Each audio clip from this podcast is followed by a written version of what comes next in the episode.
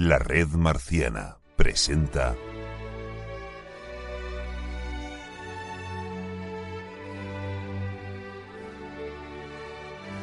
Cronistas marcianos.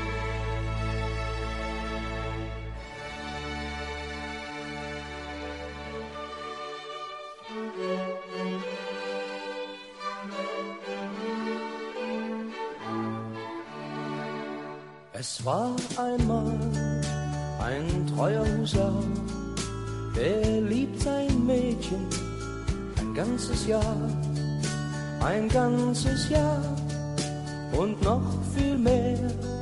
Die Liebe nahm kein Ende mehr, ein ganzes Jahr und noch viel mehr. Die Liebe nahm kein Ende mehr. Hola y bienvenidos una vez más a Cronistas Marcianos.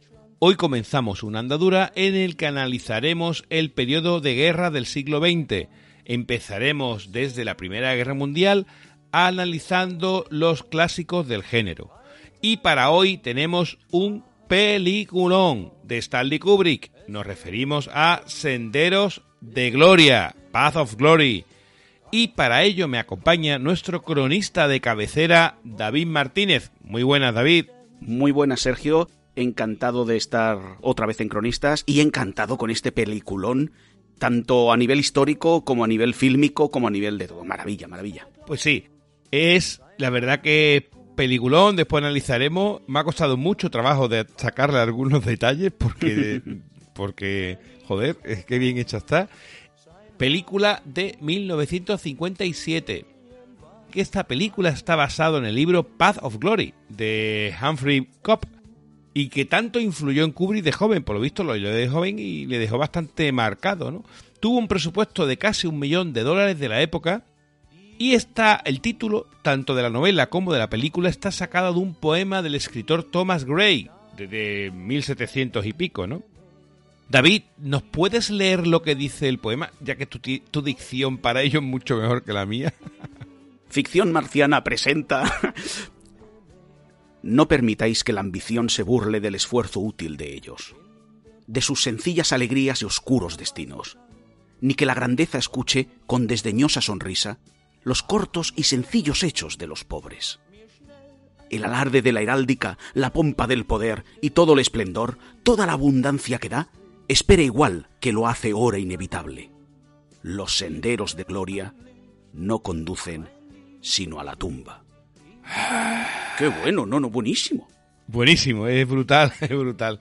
Pues de aquí, de este poema, ¿no? Los senderos de gloria o los senderos de la gloria, es donde se extrajo, ¿no? Ese Path of Glory, ¿no? Eh, entonces, decir que, bueno, la ficha técnica, bueno, antes de, de irnos a la ficha técnica, eh, David, eh, comentario muy breve de la película. ¿Qué te ha parecido?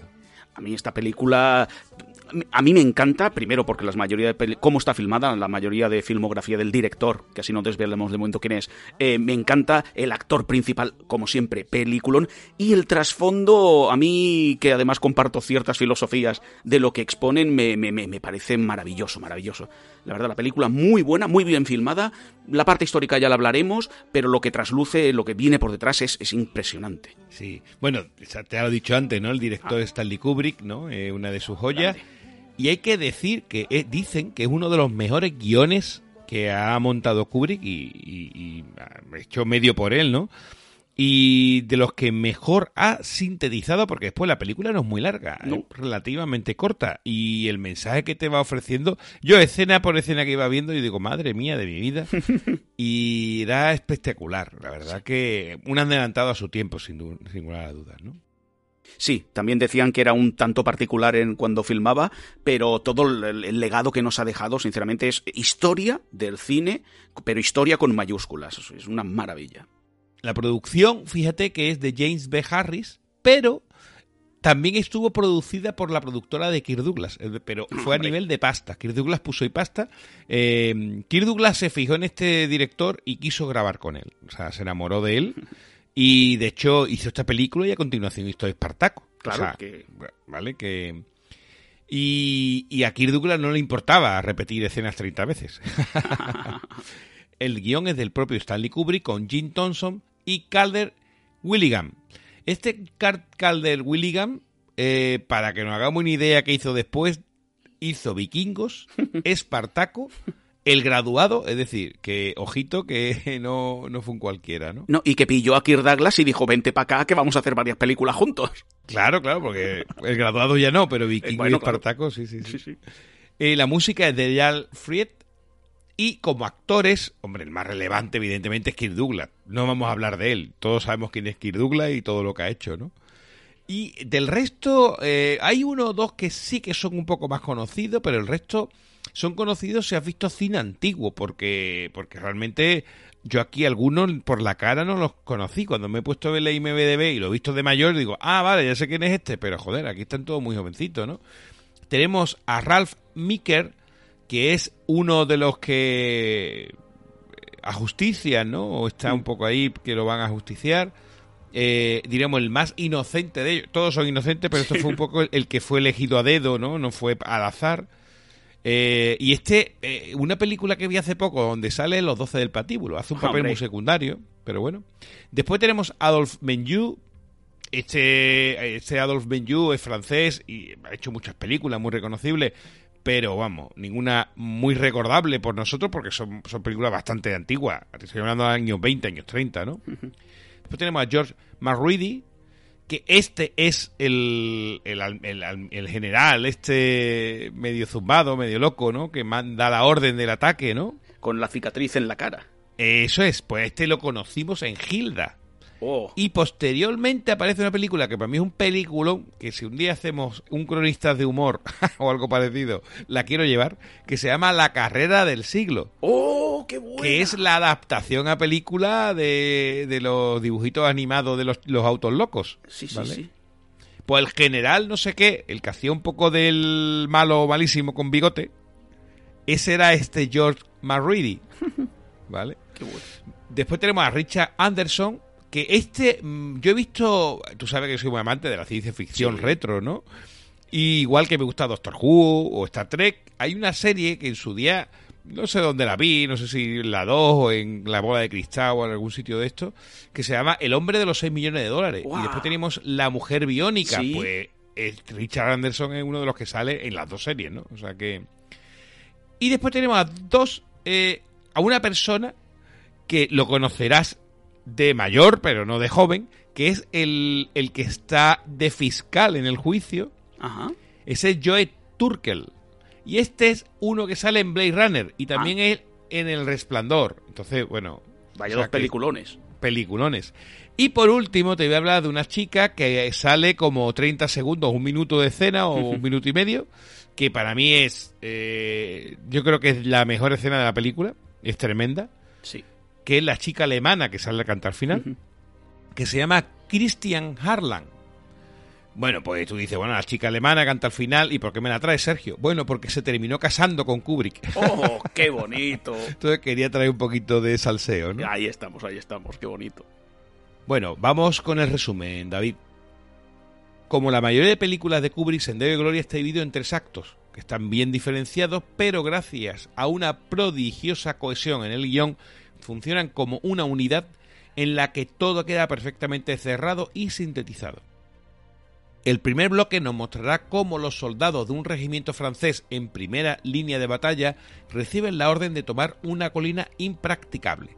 Tras esa acción imposible se esconde la avaricia de un general que incluso presenciando una derrota anunciada ordena disparar contra sus propios hombres, que se retiran ante la imposibilidad de avanzar, orden que es rechazada por el oficial de artillería por la gravedad de la misma. Realmente se la pide por escrito y este no se la da. Enfadado, el general ordena un consejo de guerra contra sus hombres, incapaz de aceptar que la culpa fue suya. El segundo bloque narra la elección al azar de tres hombres del ejército francés para ser juzgados por cobardía ante el enemigo, una acusación tan ridícula como inevitable. La mayor parte de este bloque es un juicio que resulta todo una pantomima. Los tres hombres son juzgados a muerte y ejecutados ante la mirada impasiva de sus compañeros. Y como no, del espectador que a estas alturas tiene un nudo en la garganta.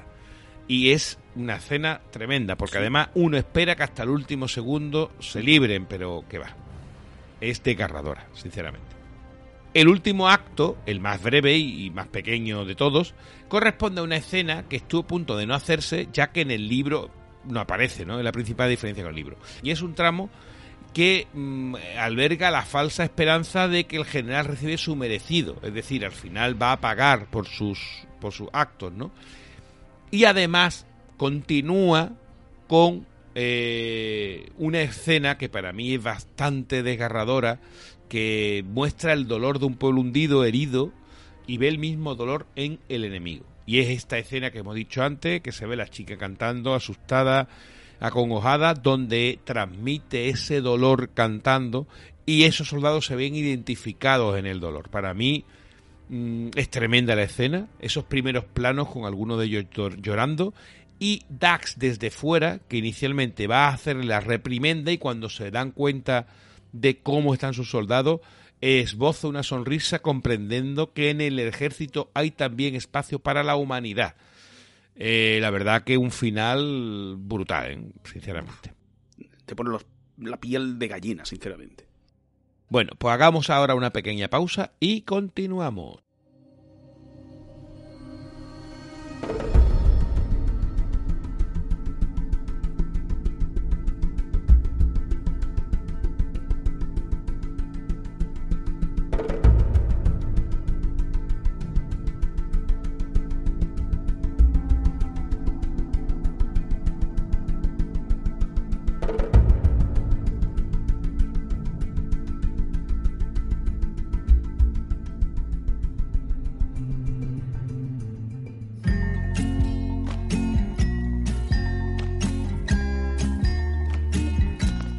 Buenas tardes. Me llevo una Coca-Cola, unos risquetos de tamaño familiar, unas pilas de voltio y medio. ¿Usted? ¿Usted es nuevo en este pueblo, verdad?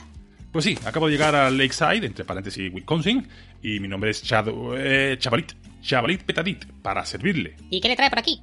Bueno, pues lo típico, vengo huyendo de un jefe omnipresente y manipulador que intenta actuar de figura paterna, de una mujer que no es capaz de dejarme en paz ni muerta, y de un montón de putos locos con aires de grandeza que me encontró por el camino. Usted lo ha dicho, lo típico. ¿A que sí? Pues quede tranquilo, buen hombre, que aquí en este pueblo no pasa nada raro. Ya, ya, ya. Si al entrar en el pueblo he visto un cartel que ponía Bienvenido a Lakeside, entre paréntesis Wisconsin, donde no pasa nada raro. En colores siempre juego con otros carteles que podrá encontrar en otros puntos de la ciudad, como somos personas bien normales, aquí nunca ha pasado nada extraño, en Lakeside, entre paréntesis Wisconsin, todo es lo que parece. Yo el que he visto es el de no tenemos nada que ver con religiones antiguas para nada de nada. Oiga, ¿nadie les ha dicho que todo esto resulta más inquietante que un payaso con una katana en la cola de un banco? Para eso puede remitirse al neón que hay en la fachada de nuestro ayuntamiento donde se lee ¿Inquietante? ¿Inquietante? ¿Inquietante de qué? Vale, vale, pues nada, nos vemos. ¡Hala, con Dios! ¿Cuál de ellos? ¡Ah, Era broma, era broma. Oiga, pues ni puta gracia. Bueno, y una cosa más, buen hombre. ¿Me quiere aclarar por qué coño la gente de este pueblo cuando paso a su lado silba el Moonlight Shadow y luego se ríe de forma siniestra? Ah, sí, ese cartel no lo hemos pegado todavía. Aquí tengo uno que me han traído. Lea, lea. Lakeside, entre paréntesis, Wisconsin, nos gusta tela Michael Field. ¿Qué pasa? ¿Ahora qué? ¿Eh? ¿Eh? Hijos de... Me estoy dando garrafón, lo sé.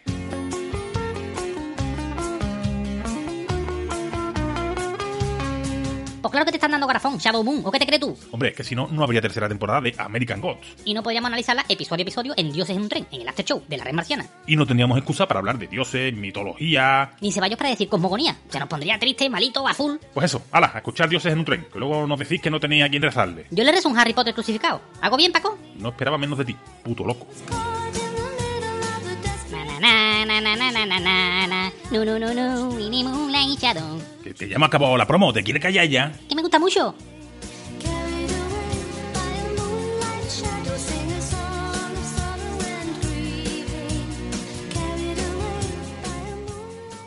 Bueno, estamos de vuelta y David, quiero que me cuentes cómo se llegó a este conflicto, ¿no? ¿Cuáles son los antecedentes que teníamos eh, antes de empezar a esta guerra mundial y un poco ponernos en situación?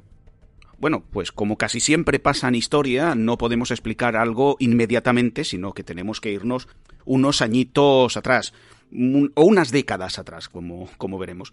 Nos situamos a finales del siglo XIX y en este momento nos encontramos eso con muchos estados-nación en pleno proceso de industrialización, de militarización y con un espíritu nacional al alza. Por eso he recalcado lo de Estado-nación y hemos de entender en global lo que era la creación de un país con sus símbolos y lo que significaba esa militarización.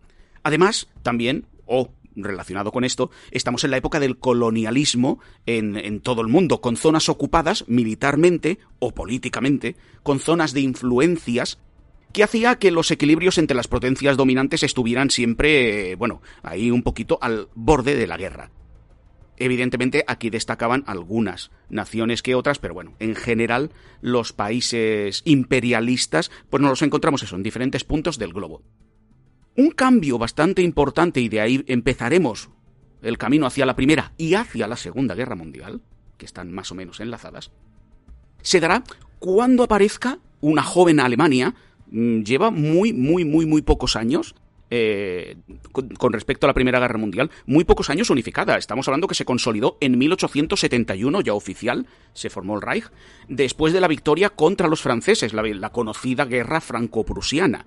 Después de muchos años en el gobierno, el conocido Otto von Bismarck fue destituido y ah, en ese momento subió o asumió totalmente el poder el Kaiser del Segundo Reich alemán, Wilhelm II, Guillermo II, ¿vale? Ya tenemos al Kaiser mandándolo todo.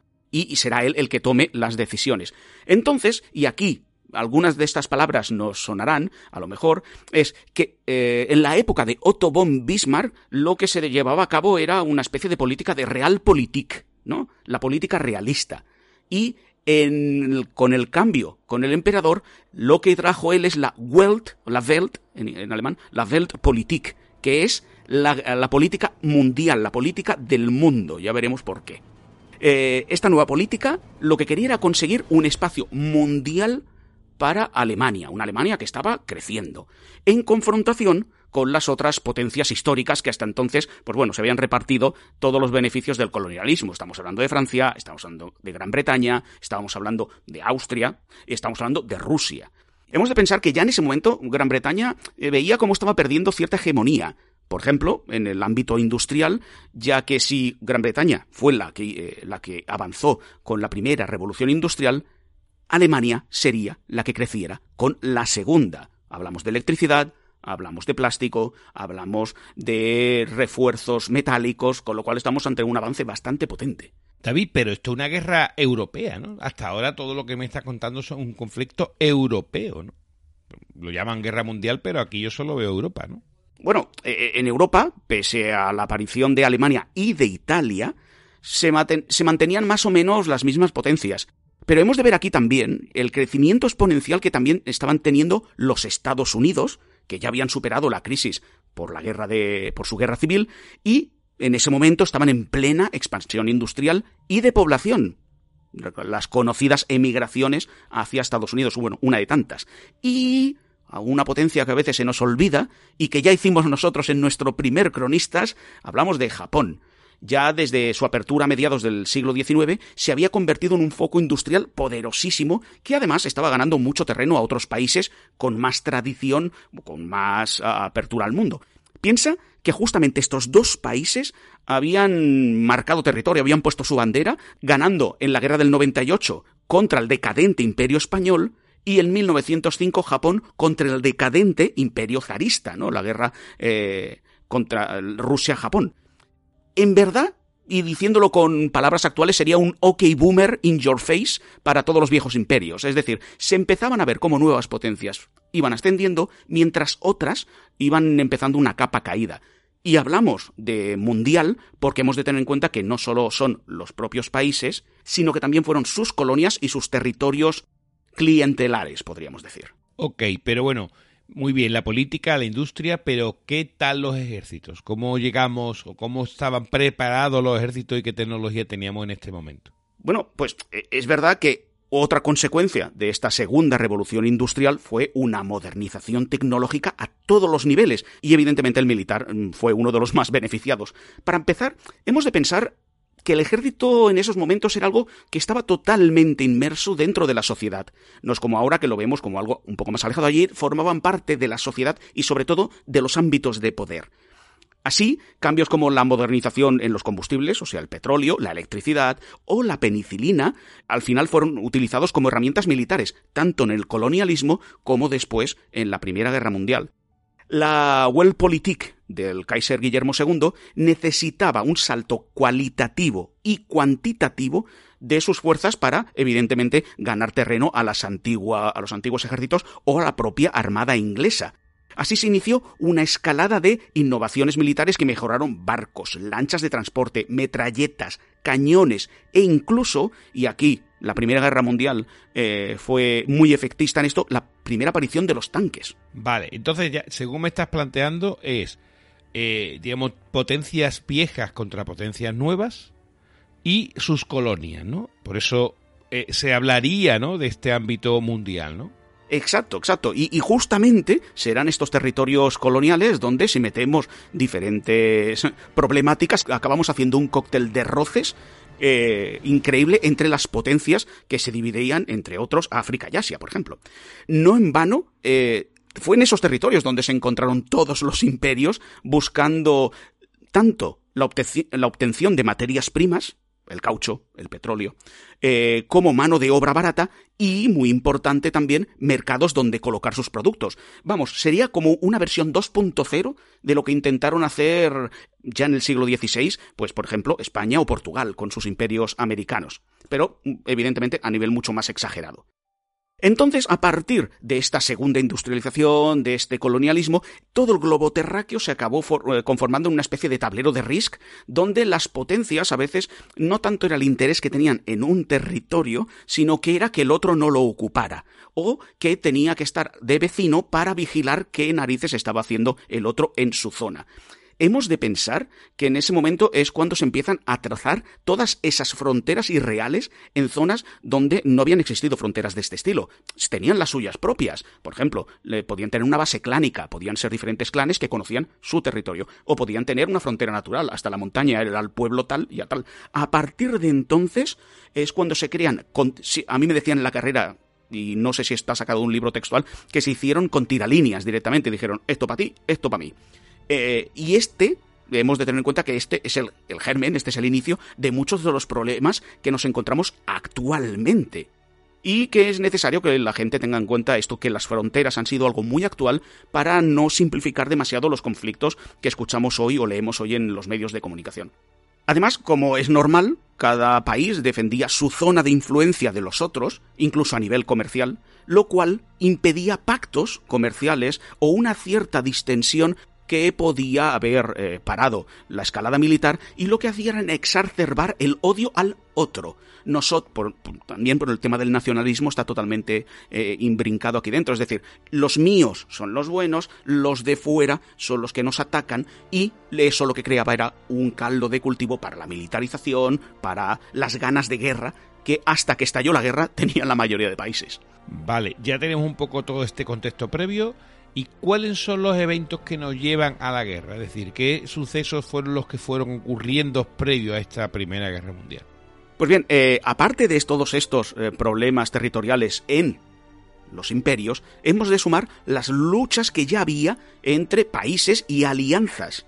Eh, y las alianzas creadas entre estos países, conocidas o secretas, eh, así que os voy a ir haciendo un poquito el, camino hacia cómo se fueron creando los dos bandos que se enfrentarían en la Primera Guerra Mundial, antes de saber que irían a la guerra. ¿eh? Esto que lo tengamos claro. Una de las principales oposiciones fue la eterna lucha entre Francia y los territorios alemanes, que yo invitaría a que nos escuchen también en nuestro cronista sobre Beethoven, donde durante un buen rato doy la turra sobre la no creación de Alemania y qué influencia tuvo Francia en esa no unificación alemana. ahora mm, no podemos ir tan atrás y lo voy a llevar directamente a finales del 19 y principios del 20 y, como he dicho al principio, esta oposición vino por la derrota francesa de, contra los prusianos antes de que Alemania se consolidara como tal y de la cual le robaron, según los franceses, los territorios de Alsacia y Lorena. Y esta derrota será una de las bazas que entrarán en juego en el Tratado de Versalles, que puso al fin de la Guerra Mundial en 1918, donde los franceses intentarán vengarse de esa superioridad que los alemanes habían mostrado. Otra consecuencia de esa derrota fue la aparición de un ultranacionalismo no alemán, francés, que será muy influyente eh, no solo para este momento, sino para los tratamientos, ciertos tratamientos de desprecio hacia otras, otras razas, hacia otros pueblos en los años 20, que ya lo hablaremos si puede ser en otros cronistas, ese crecimiento del fascismo, del, de la oposición. Esto viene mucho de Francia, ya, ya lo comentaremos. Por otra parte, tenemos, eh, tenemos que tener en cuenta que existen grandes imperios aún dentro de Europa, en decadencia su mayoría, y que gracias a los movimientos nacionalistas, algunos frutos del romanticismo, ya sabéis, ese movimiento artístico, artístico, cultural, personal, como queramos decirlo, que reivindican mucho el volver a las tradiciones y por tanto es, es, la base de muchos movimientos nacionalistas. Y serán muchos de estos pueblos que estén dentro de los imperios en decadencia que empezarán a pelear por sus independencias. Estamos hablando de imperios como el imperio turco, el austrohúngaro, y por tanto nos encontramos con que estos territorios internos esperaban derrotar a los grandes imperios, pero hay otros vecinos que también estaban esperando que eh, se deshicieran estas antiguas, antiguas familias reales para agarrar parte de sus territorios, como por ejemplo Rusia. Ya he dicho que perdió contra Japón, por tanto su expansión hacia el oriente la dejó de lado y se interesó mucho en la zona de los Balcanes, por ejemplo. Ok, entonces ya tenemos un poco ese contexto previo, pero bueno, supongo que empezaron a crearse ahora alianzas, ¿no? ¿Cómo se gestaron esas alianzas? Pues mira, antes de la caída de Bismarck, en un intento de reforzar al Reich, se firmó, Alemania firmó el pacto de la Triple Alianza que por favor para nuestros oyentes americanos no tengamos no que no lo lleven a esa pedazo de guerra totalmente desastrosa que hubo también en el siglo XIX y que tampoco estaría mal hacerla en un cronistas eh, dentro de un tiempo. Bueno perdón que me voy ya. Eh, Bismarck creó esta triple alianza firmada en 1882 y que unía a Alemania al imperio austrohúngaro y a e Italia vale Italia también muy muy muy muy jovencita por otro lado, Francia eh, consiguió salir del aislamiento que le había impuesto la Realpolitik de Bismarck, porque el Bismarck lo que quería era hacer un estado tapón e impedir que Francia creciera. Pero en 1893 eh, pactó con Rusia para ayudarse en caso de guerra. Bueno, ya tenemos los dos extremos juntos. Además, cuando Rusia, como he comentado antes, giraba, giró hacia los Balcanes, empezó a enfrentarse en las, en las fronteras del imperio austrohúngaro, lo cual ya empezó a levantar las orejillas y las antenas a todo el mundo diciendo, mm, cuidado que vamos hacia la guerra. Y estamos hablando de finales del 19, quedarán casi 10, 20 años para que eh, empiece la guerra. Al ver cómo crecía la fuerza expansionista alemana y para, y para reforzar sus posiciones tradicionales, Francia y Gran Bretaña, que hasta hacía poco habían estado enfrentadas mm, durante siglos, podríamos decir, y ahora estaban enfrentadas por el tema colonial, decidieron firmar la conocida como Entente Cordiale. Es un vamos a llevarnos bien. Incluso ha quedado, ¿no? Eh, cuando dices que eh, alguien hace la, entente cordial es, bueno, una entente es como, bueno, vamos a hacer, vamos a hacer la paz. Y esto lo firmaron en 1904, ya nos vamos acercando. Y ahora solo queda un punto de conexión que fue el Tratado de Inglaterra con Rusia en 1907 y ya tenemos formada eh, la triple alianza de Alemania, Austria-Hungría e Italia y la triple entente de Francia, Gran Bretaña y Rusia. Perfecto. ¿Y cuál fue la chispa que detonó ya la guerra? ¿no? ¿Cuál fue el evento que provocó el inicio de esta Primera Guerra Mundial. Bueno, pues ahora sí que empezamos con la bola de nieve y esto va a ser un no parar, ¿eh? Porque se precipitó todo bastante rapidita. Venga, vamos, vamos para allá. En 1908 hubo una revolución en el imperio turco que ya estaba de, capa caída, que facilitó que otras potencias pudieran rascar un poquito algo de beneficios en, estas, en las derrotas que iba sufriendo el imperio turco. Uno de ellos fue la anexión de Bosnia al imperio austrohúngaro, pensando que de esta forma acabarían con eh, todo el movimiento nacionalista, con toda la violencia nacionalista bosnia, pero justamente ocurrió todo lo contrario.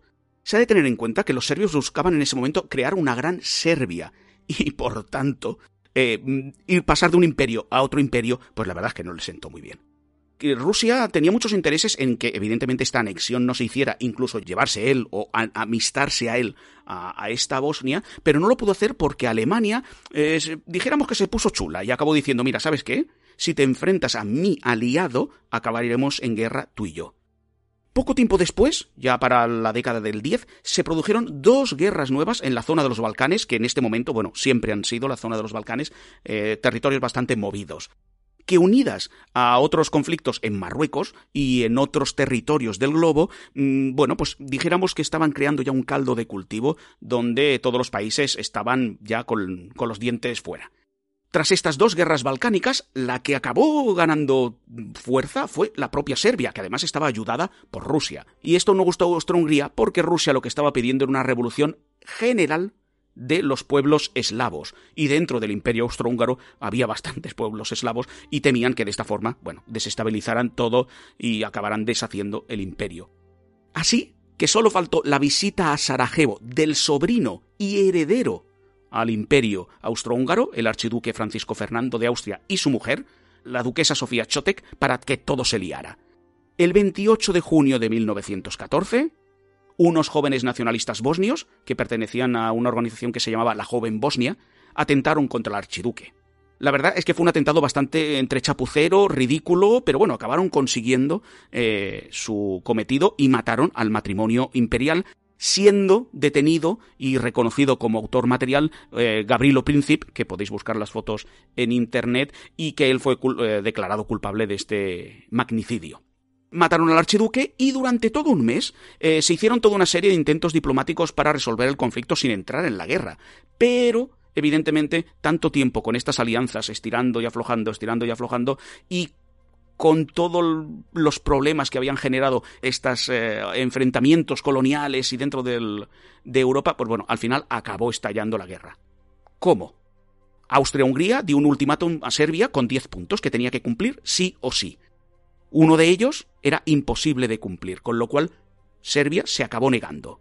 Rusia, en apoyo a Serbia, movilizó a sus tropas. ¿Y qué pasó? Que el imperio austrohúngaro, como ha dicho, tú no cumples los 10 puntos que te he puesto, te invado. Y le declara la guerra a Serbia.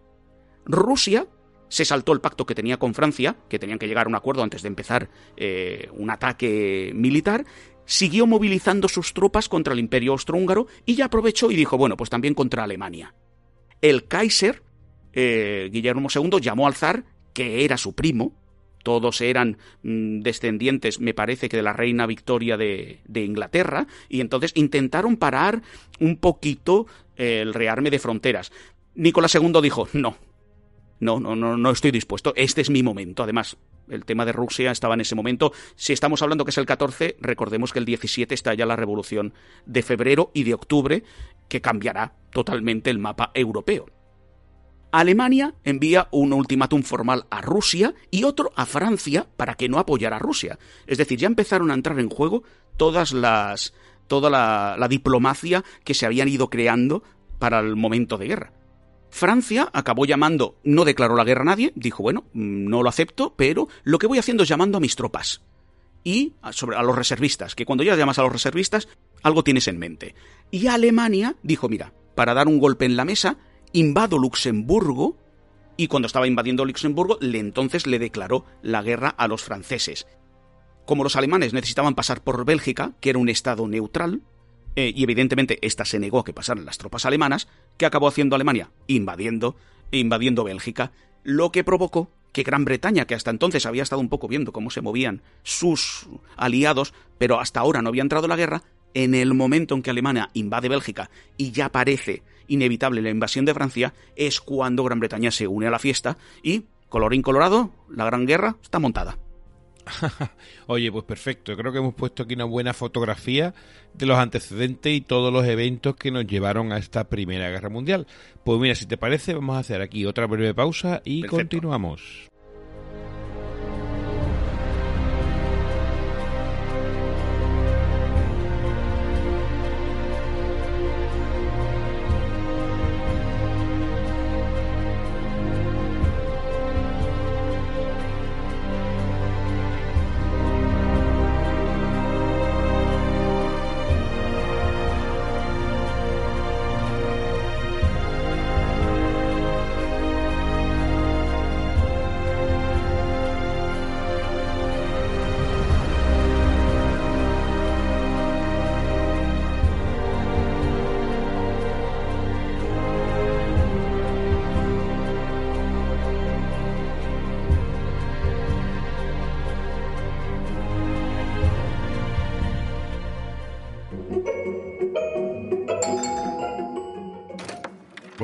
Buenos días, ¿conoce la revista Atalaya? ¿La revista Atalaya? ¿Eso es el boletín del Club de los Vigilantes de la Playa? No, señora, la revista Atalaya contiene todo lo que debe saber para aceptar a Jesús como su seguro salvador y hacer frente al apocalipsis inminente que nos traerán el coronavirus, los midiclorianos de la vacuna de Bill Gates, el recalentamiento global. Ah, vale. No, mire, nosotros ya tenemos nuestras propias religiones. Ah, que ya tiene la suya. ¿Y cuáles son? Si no es mucho preguntar, señora. Wanda. Ah, que es usted del Atlético de Madrid. No, yo soy 40% de Wicca, 20% satánica, 15% Nueva Acrópolis y 35% la Hermandad de Mutantes Diabólicos de la Purísima Concepción. Ay, señor, señor. Pues que sepa usted que está condenada irrevisiblemente a. A levantarme un día con el pie torcido, decir no más mutante y liar la parda. Sí, me salió eso mismo el otro día en un test de personalidad del pronto. ¿Y su marido? Mi marido, Visión, es de la iglesia del Santo Circuito Integrado. Bueno, era, ahora se ha vuelto agnóstico. Pero un momento, su marido es un. ¿Un robot? Mi marido es un robot. Bueno, ellos prefieren el término inteligencia artificial o androido americano. Disculpe, ¿me va a entretener mucho rato? Es que tengo que preparar un pato a la pequinesa, pintarme las uñas de los pies y convocar a Velasco. Velasco el demonio, no la concha. Va de retro, hija de Satanás. Este vecindario se está yendo a la mierda. Pues verás cuando te enteres que el Doctor Octopus se acaba de mudar a la dosada de la esquina. That it's strange. ¡Ay, que empieza, que empieza! ¿Qué piensa de qué? Que ya ha empezado. WandaVision ha llegado y nosotros le hemos echado el lazo. Para hacer análisis semanales en WandaWagon, el After Show, episodio a episodio, con unos frikis de la muerte que llevan leyendo TVO desde antes de Shanda. Como debe ser. Por cierto, Federico, ¿qué publicación de carácter aventurero y sobrenatural fue la primera que empezaste a leer cuando eras crío? Yo, el alfa y omega de la PC. Uf, ahí te has colado. ¿A que nos echan? Total, para lo que nos pagan. Must be the season of the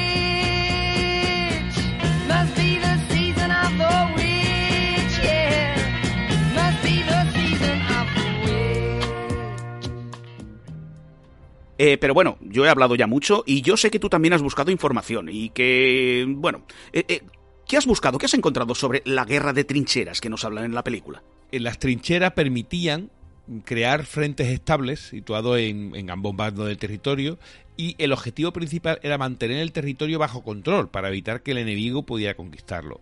La, la- quien idearon esta estrategia militar fueron los alemanes, que hicieron las trincheras para defenderse ante los aliados, ¿no? De Francia y Reino Unido. Y eh, a ellos les suponía imposible de cruzar, porque no solamente era una trinchera, tenemos un, un agujero en el suelo donde vivían bajo tierra, sino que además lo ponían todo lleno de, de- de, mm, impedimentos, ¿no? De toda esta ma- ma- red mallada de, de- de- ¿Cómo se dice? Alambradas. de alambrada, perfecto, eso es, no me salía. De alambrada, etcétera. Y entonces los, los aliados siguieron el ejemplo eh, alemán, ¿no?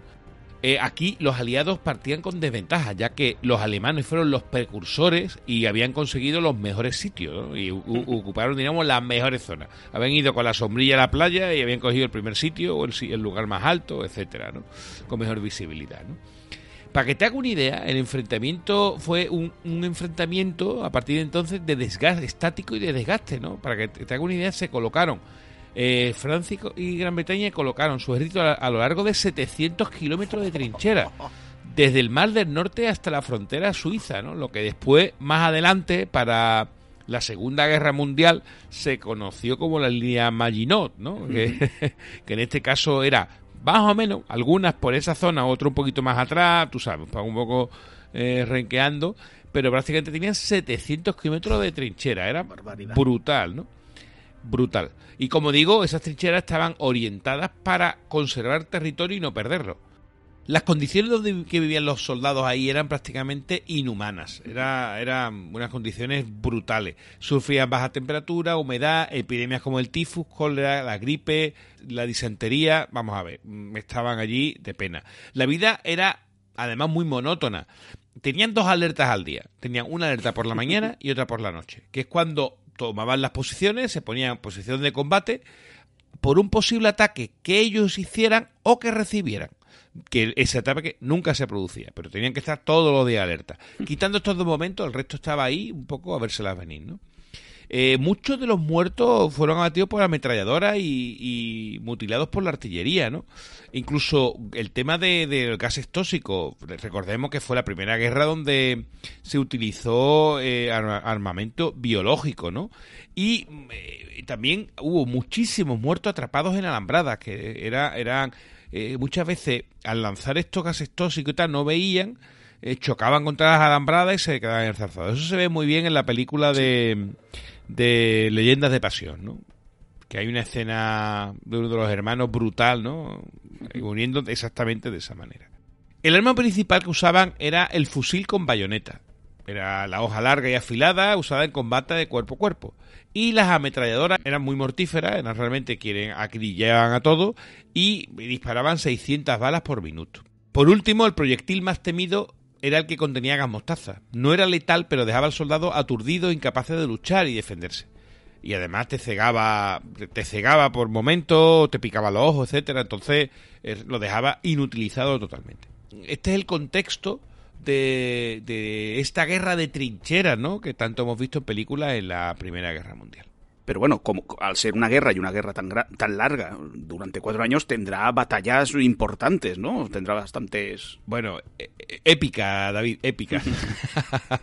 Mira, en 1916 tuvieron par, yo creo que las dos principales batallas, la batalla más importante, que una de ellas, ya veremos después, como es la, la un poco la precursora o la que sirvió de inspiración ¿no? de, en la película.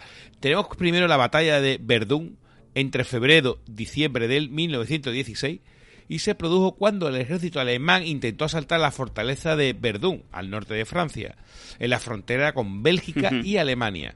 Y el ejército francés consiguió resistir la embestida de los alemanes. Eh, por otro lado tenemos la batalla de Somme entre julio y noviembre de 1916 también, y fue la respuesta de los aliados al ataque alemán.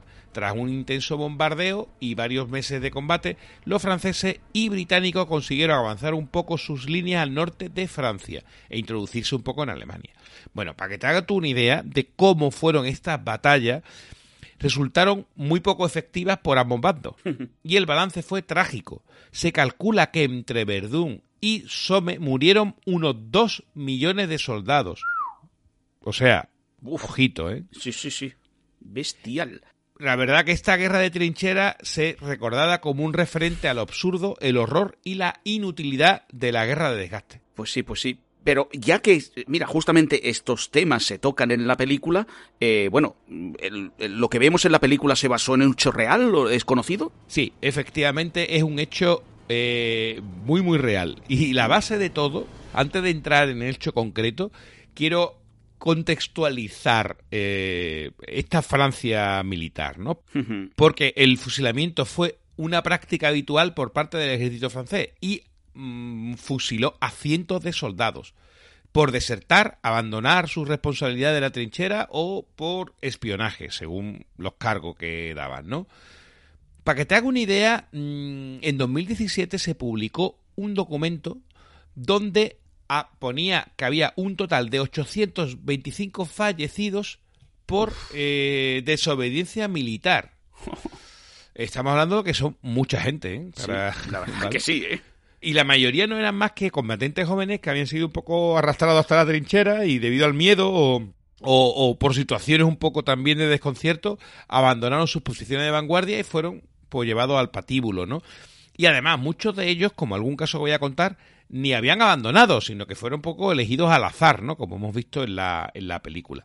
Mira, el hecho original se ubica en febrero de 1916 en la famosa y cruenta, como he dicho antes, batalla de Verdún. Durante la misma, el general Gerard Revilliers ordena a sus hombres que tomaran, mediante la clásica ofensiva a golpe de infantería, una posición defendida por tropas alemanas curtidas. Esta forma de combatir era habitual dentro del ejército galo, es decir, la- los galos, la famosa estrategia era la ofensiva, ¿vale? Y lo que iban buscando el cuerpo a cuerpo a golpe de bayoneta, ¿no? Era, era lo que se decía el golpe a cuchillo, ¿no? Mm, Entonces, ¿qué ocurre? Que el alemán era más inteligente, porque el alemán eh, primaba la potencia de fuego a ese golpe de bayoneta. Lo que hacían es esperar a la retaguardia y con ametralladora o, armamento más pesado, lo que hacían era desgastar ese ataque enemigo. Bueno, pues los intentos de hacerse con esa posición fueron en vano. Y después de una cruenta batalla, la unidad a las órdenes de Revilliers amenazó con retirarse. Para evitarlo, el propio oficial ordenó que la artillería disparara sobre sus propios subordinados, orden que no se cumplió. Y las tropas pudieron volver a un lugar seguro. Algo lógico, ya que ese ataque eh, había sido una auténtica locura y estaba destinado totalmente al fracaso. Bueno, pues este general no tuvo piedad y ordenó fusilar a cuatro soldados para dar ejemplo, como venganza de aquella debacle. la, elección no fue elegida a dedo, sino de forma aleatoria. Cogieron cuatro personas al azar y poco después la sentencia fue ejecutada en, en- un pueblo francés, en Soin Petres les Hurlus, al norte de Chalon et Champagne. ¿no? Entonces, bueno, pues eh, para que tú te hagas una idea de que esto que hemos visto en la película pasaba y pasó. Hay más casos aparte de este. Ahí he recopilado como tres o cuatro más. No, no quiero hablar muy mucho más del tema para enrollarme, pero para que tú veas un poco la, la ineptitud y, y esta tropalía. Eh, finalmente, en la vida real, este general fue retirado eh, y le declararon inepto, ¿no? Aunque se mantuvo el rango, es decir, lo quitaron del frente, pero mantuvo, no lo degradaron, ¿no? Francia declaró improcedente esta muerte en los años 30 e indemnizó a su familia con un mísero franco. No. O sea que, lamentablemente fue así, David. Vaya, vaya, vaya, vaya. Qué penoso, qué penoso. Hombre, también se debe tener en cuenta que Francia en ese momento luchaba casi un poco a la antigua usanza, ¿no? Que por eso buscaba el cuerpo a cuerpo. Y Alemania, como por desgracia veramos unos años después, ya estaba muy, muy, muy modernizada.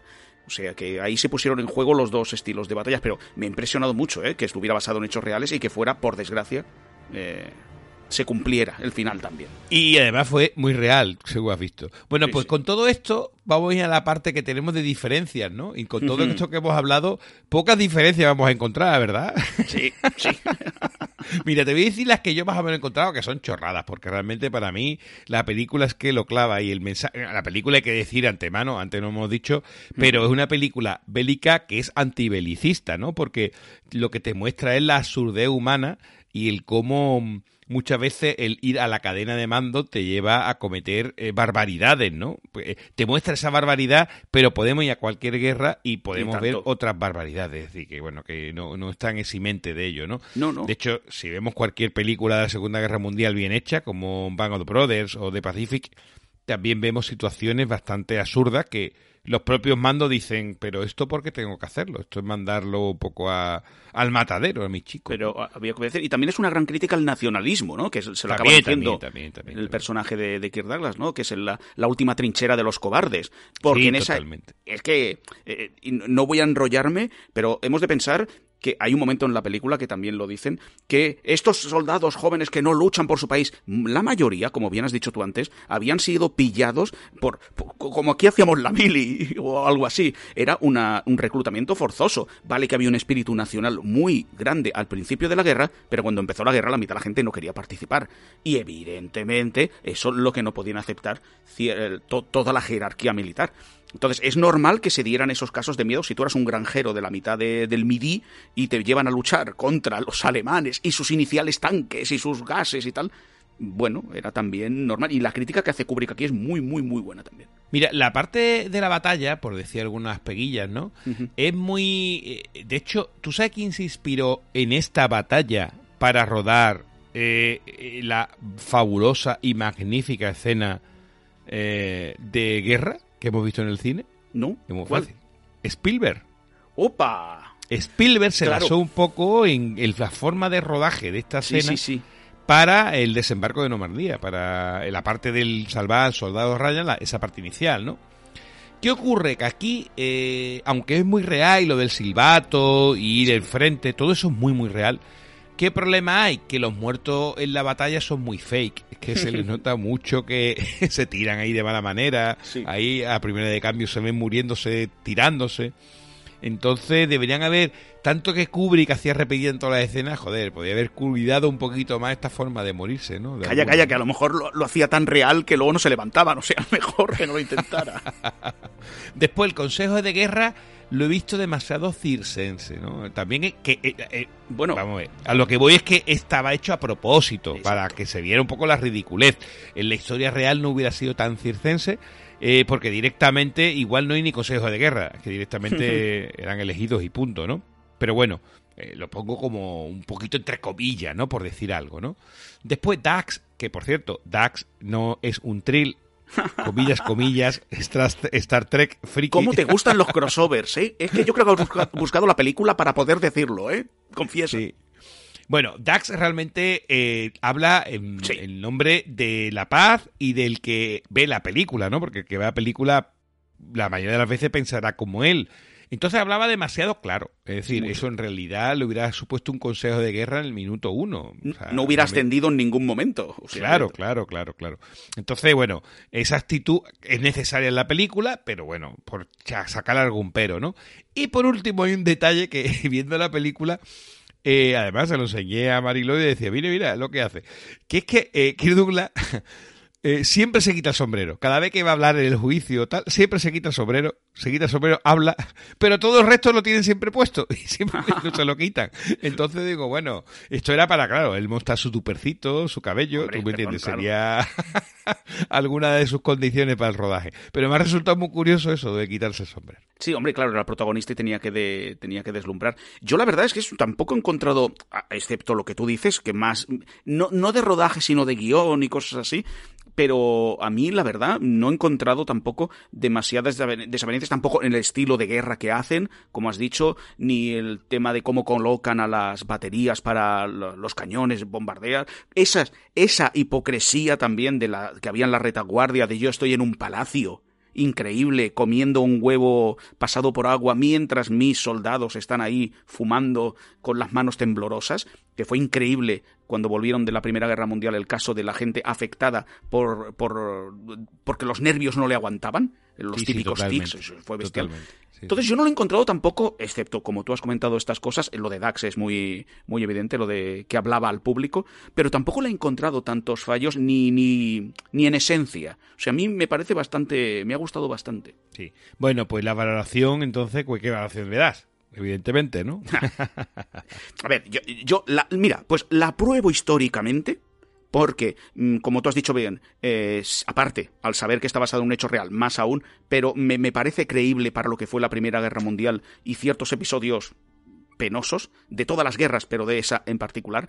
Y me, la apruebo también por el, mes- el mensaje que da, con el cual estoy casi el 90% de acuerdo con Dax. O sea, la, la, la apruebo, la apruebo. Hombre, yo la apruebo y es más. mm, Bueno, ya hemos dicho todos los argumentos. Evidentemente, la historia es una historia tal cual, casi re- prácticamente real. En vez de cuatro, fueron tres, si le quieres poner esa pega. Eh, y prácticamente los hechos muy parecidos. Y aparte, la forma de reflejarte esa trinchera, esos hombres que además esa locura y, y esa. Se le ve cuando está el general pasando revista Sí. y llega uno que yo me quiero ir y el tío le pega dos guantas. Ese hombre fusilarlo. Bueno, no debe fusilarlo, pero vamos, echarlo de aquí y tal, no sé qué. Eh, esa pesa- eh, pesadumbre, ¿no? Y es también ese, el sálvese quien pueda que hace con algunos mandos intermedios, algunos tenientes que, que va un poco a salvar más su culo que, que tal. Entonces yo, yo lo he visto en todas las facetas muy, muy real. Y, y evidentemente la apruebo. Es más, no es que la apruebe, es que yo creo que hasta el día de hoy es la que mejor apruebo. Es decir, para mí, esta, de todas las que hemos analizado, para mí así, la- es la más fiel, ¿no? Y, y además es la que más he disfrutado porque hay que reconocer que este hombre es una, mara, es una maravilla de película. Y quien no la haya visto hace tiempo, por favor, Sí, po- ponerla de nuevo porque incluso aunque sepáis la trama, el argumento, que la disfrutéis porque es que vais a disfrutar cada escena y cada, y cada diálogo, ¿no? Y además tiene una, una- un- tiene una suerte para la gente que diga, yo no veo cine viejuno, tal. Es una película corta que va a lo que tiene que ir. Incluso tienes momentos de acción que hay un momento cuando van a hacer un, un asalto eh, nocturno eh, que está también bastante, o sea, tiene bastante intensidad, está rodada muy bien. La escena, y esto me ha impresionado mucho, el traveling que va haciendo, como si tú fueras Kirk Douglas cuando va por las trincheras, cuando empiezan las nubes de gas, se le ve a él caminando y luego la cámara te enfoca como si tú fueras viendo a la gente pasar el humo. Es impresionante, o sea, te mete mucho. Sí, sí, digo, eso se adelantó a Salvar Solar Ryan, hecha Mm. con otros medios y otra calidad, evidentemente porque del año 57, pero, pero, pero... Sí, sí, sí, sí. tre- vamos, tremenda, o sea, esa Mm. escena, ya digo, lo único que me sacaba un poco de la escena era ver cómo iban eh, muriendo a los lados, que se ve un poco fake, ¿no? Pero que era de la época, a lo mejor también. Eso ya. Sí, y también es cierto que está rodada en blanco y negro intencionadamente. Sí. Ahí había más que color, pero él quiso grabar en blanco y negro para transmitir aún más ese- esa pesadumbre y esa un poco... Sí, sí, sí, sí, sí. Bueno, David, pues yo creo que hasta aquí hemos llegado. Creo que hemos hecho un buen análisis. Ha sido un pedazo de película esta vez. Mucho. Y el próximo, lo que queremos ir alternando. El próximo no será de Guerra Mundial, de este periodo, pero yo creo que cada dos iremos sacando uno de este periodo, el siguiente será periodo entre guerras, ¿no? Eh, tendremos Revolución Rusa también, Guerra Civil Española, ¿vale? Y iremos poco a poco abordando este todo este periodo, ¿no? Sí, y en algún momento también traeremos algo de la época que no sea bélico, incluso buscaremos, porque el siglo XX, aparte de ser muy movido militarmente, tuvo muchas opciones. Entonces, bueno, a lo, mejor planteamos también traer alguna cosilla rarilla por allí. Pues sí. Pues bueno, David, nos vemos en la siguiente. En la siguiente, venga, Venga, adiós. Adiós. Und als man ihm die Botschaft bracht, dass sein Herzliebchen im Sterben lag. Da ließ er all sein Hab und Gut und eilte seinem Herzliebchen zu. Da ließ er all sein Hab und Gut und eilte seinem Herzliebchen zu. Ach, Bitte, Mutter, bring ein Licht, mein Liebchen stirbt.